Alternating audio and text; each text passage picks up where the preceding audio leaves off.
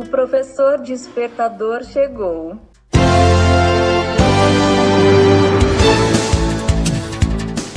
Olá, eu sou o professor Diante Vasconcelos e estou aqui para mais um podcast.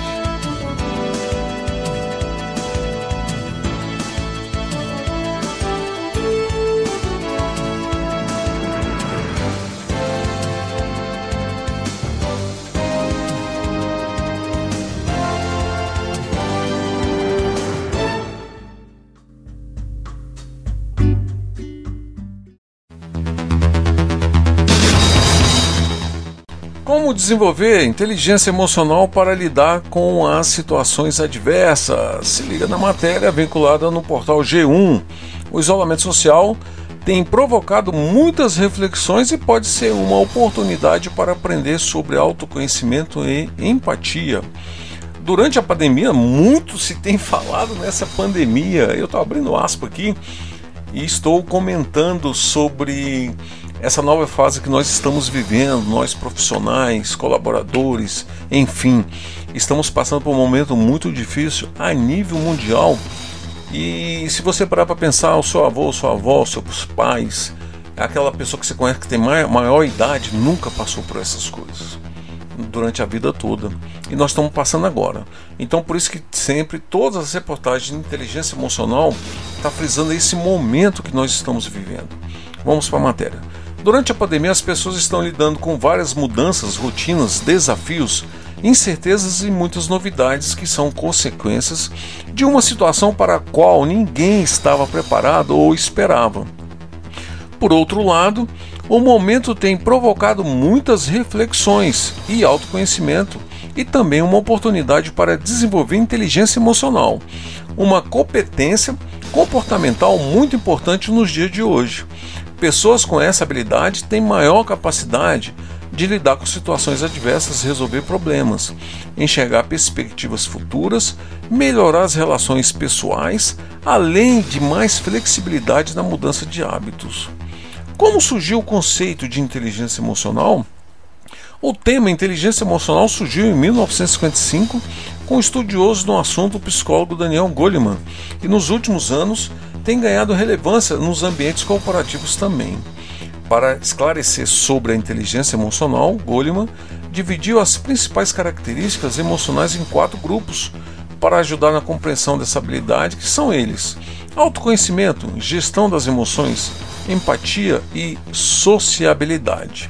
Se você quiser esse livro, você baixe no site Inteligência Emocional, no site lelivros.love lelivros.love. Procure Inteligência Emocional, baixe o livro grátis ou leia online em formato CPUB e PDF.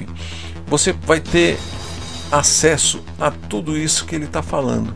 Continuando, o médico psiquiatra, o conselheiro de administração da Unimed Campinas, Dr. Fernando Yukio Tomita, explica que em tempos de quarentena, por causa da pandemia de Covid-19, a inteligência emocional é fundamental para que cada um identifique as próprias emoções, os níveis de ansiedades e medos, a capacidade de lidar com as limitações de confinamento e as necessidades de adaptação às novas rotinas.